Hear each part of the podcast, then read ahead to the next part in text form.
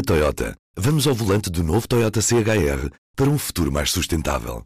Se esse também é o seu destino, escolha juntar-se a nós. O novo Toyota CHR, para além de híbrido ou híbrido plug-in, incorpora materiais feitos de redes retiradas do mar. Assim, foi pensado para quem escolhe ter um estilo de vida mais ecológico e consciente. Cada escolha conta e escolher o novo Toyota CHR é ir mais além pelo planeta azul. Saiba mais em toyota.pt. Viva!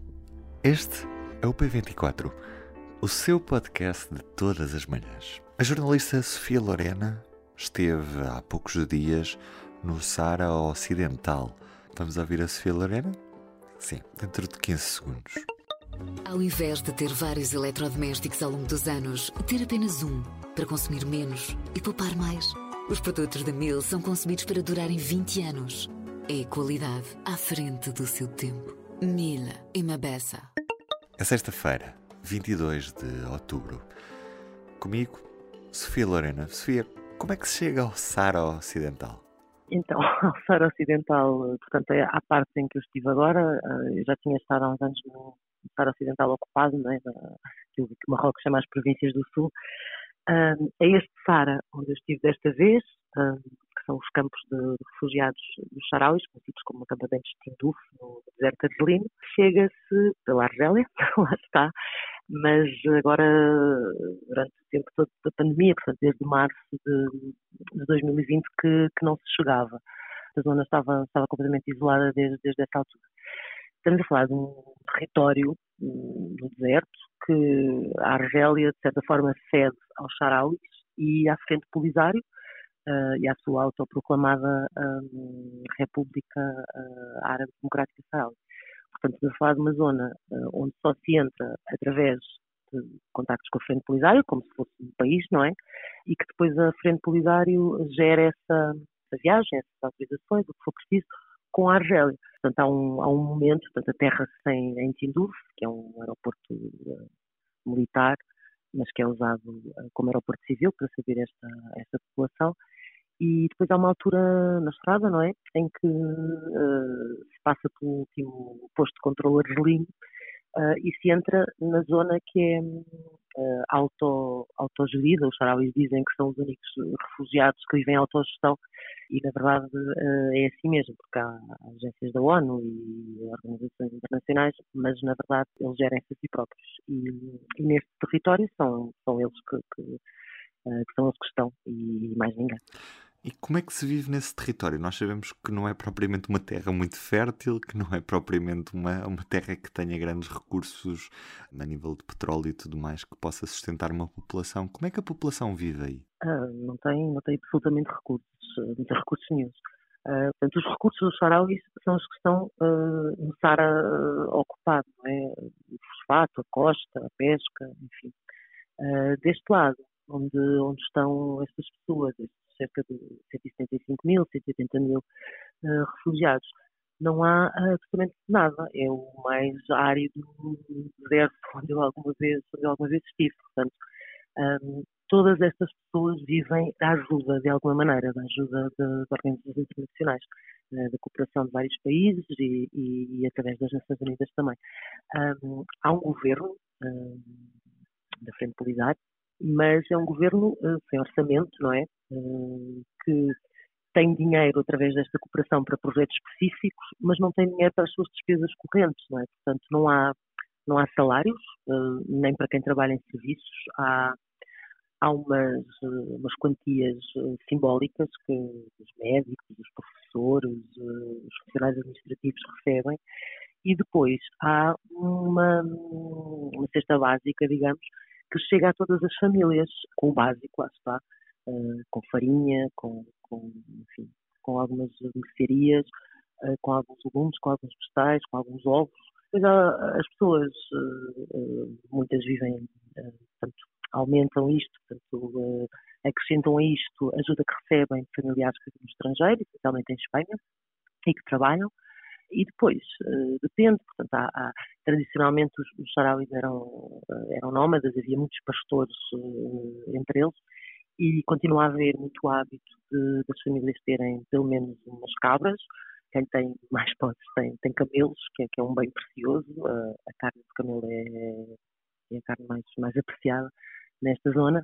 Mas essencialmente é isto: há uma, há, um, uma ajuda básica que chega a toda a gente e depois, um, dependendo se as pessoas uh, da família, se alguns membros da família trabalham, e mais uma vez, não para receber um ordenado, mas para receber uma quantia simbólica que normalmente uh, equivale a uns 40 euros uh, em cargos como, como, como, os médicos, por exemplo, como os hospitais, os hospitais charaus, ou então com, com a ajuda da, da diáspora. Uh, e depois, com um, tudo tudo que é uh, visitas uh, exteriores vem, vem diminuir um bocadinho esta escassez, vem contribuir um bocadinho para que haja, para que haja algum dinheiro a circular, que não aconteceu durante este mais de ano e meio de, de pandemia.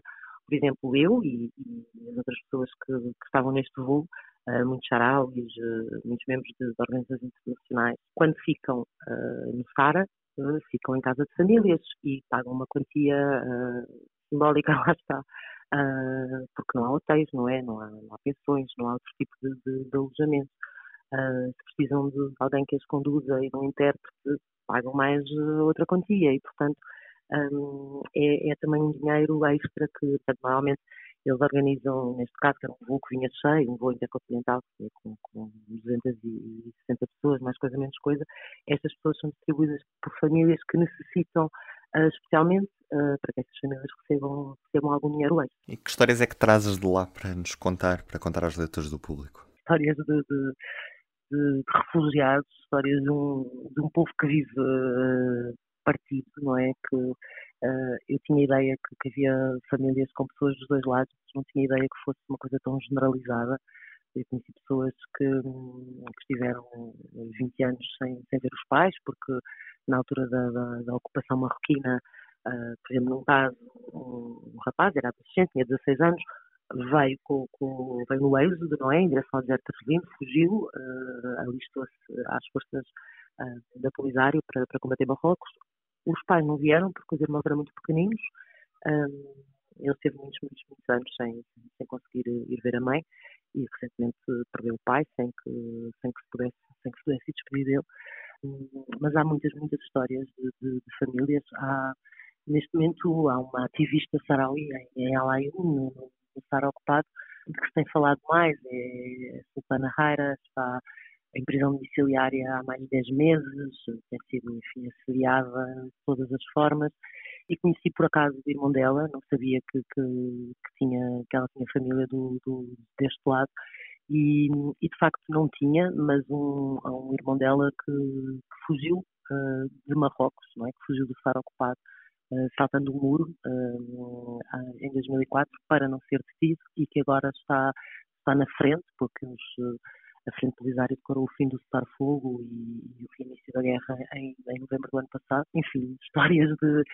de jovens que estudam uh, sem saber muito bem o que é que vão fazer com isso, porque, enfim, todos, todos os jovens têm certezas e dúvidas sobre o seu futuro, mas imagine-se os jovens de, de, um povo que vive uh, desde 75 longe do seu país, num deserto, onde não há de facto perspectivas de, de futuro. Há muitos jovens que, que desistiram de estudar. Os charauis uh, dão uh, tradicionalmente muita importância à educação, mas, mas nos últimos anos há muitos pais que já não conseguem convencer os filhos a, a estudar, porque de facto eles não, não, não, não veem o que, é que, que é que, que é que poderão vir a fazer com, com esses estudos. Trago histórias de crianças que têm enfim, doenças complicadas que, que não é possível às vezes uh, tratar ali e que muitas vezes é muito complicado chegarem onde, onde, onde, podem ser ajudadas, porque os sarauis são, são apátridos, não é? Não é, não é fácil uh, arranjar, arranjar vistos, nem quando as, nem quando as pessoas estão, estão em necessidade.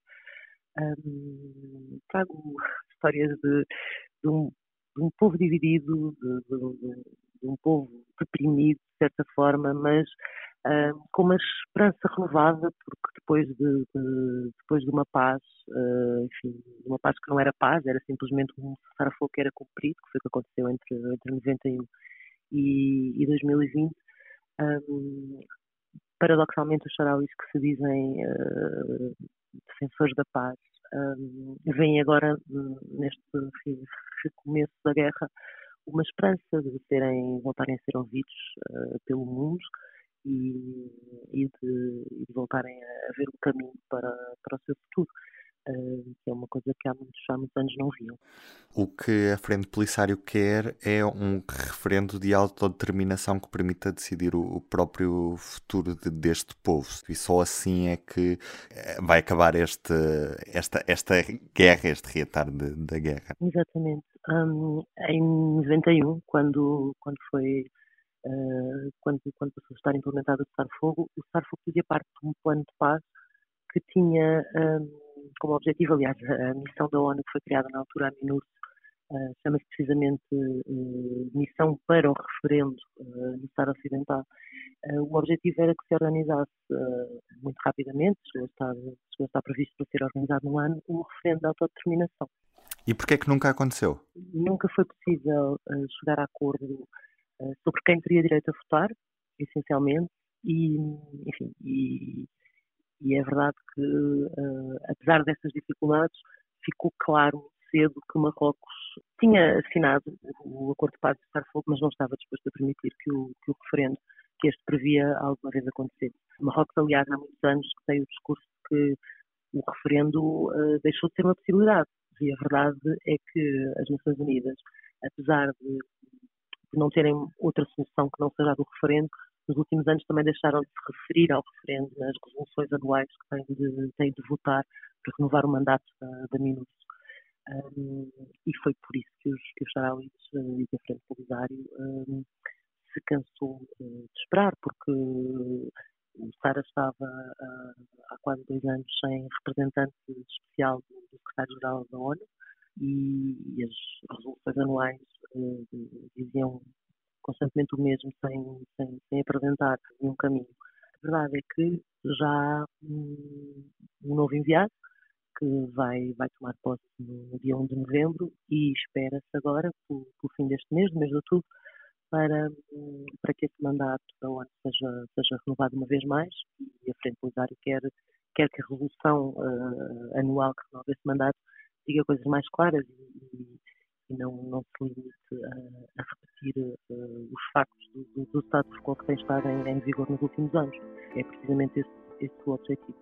Muito obrigado, Sofia. E nos destaques da edição impressa desta sexta-feira, Glória, a primeira série portuguesa da Netflix que conta a história de como a Guerra Fria passou por uma aldeia portuguesa, a Glória do Ribatejo, é o destaque do Y desta semana. Como manchete, apenas um terço das empresas têm gestores com formação superior e consta que a cena à esquerda com o aumento das compensações pelo fim de contratos a prazo. Para ler em público.pt, também, claro, sempre em papel na nossa edição impressa. Eu sou o Ruben Martins, resta-me desejar-lhe um bom fim de semana, com a promessa de estar de regresso na segunda-feira com mais histórias para si. Até lá, fica o público o público fica no ouvido. Na Toyota, vamos ao volante do novo Toyota CHR para um futuro mais sustentável. Se esse também é o seu destino, escolha juntar-se a nós. O novo Toyota CHR, para além de híbrido ou híbrido plug-in, incorpora materiais feitos de redes retiradas do mar. Assim, foi pensado para quem escolhe ter um estilo de vida mais ecológico e consciente. Cada escolha conta e escolher o novo Toyota CHR é ir mais além pelo planeta azul. Saiba mais em toyota.pt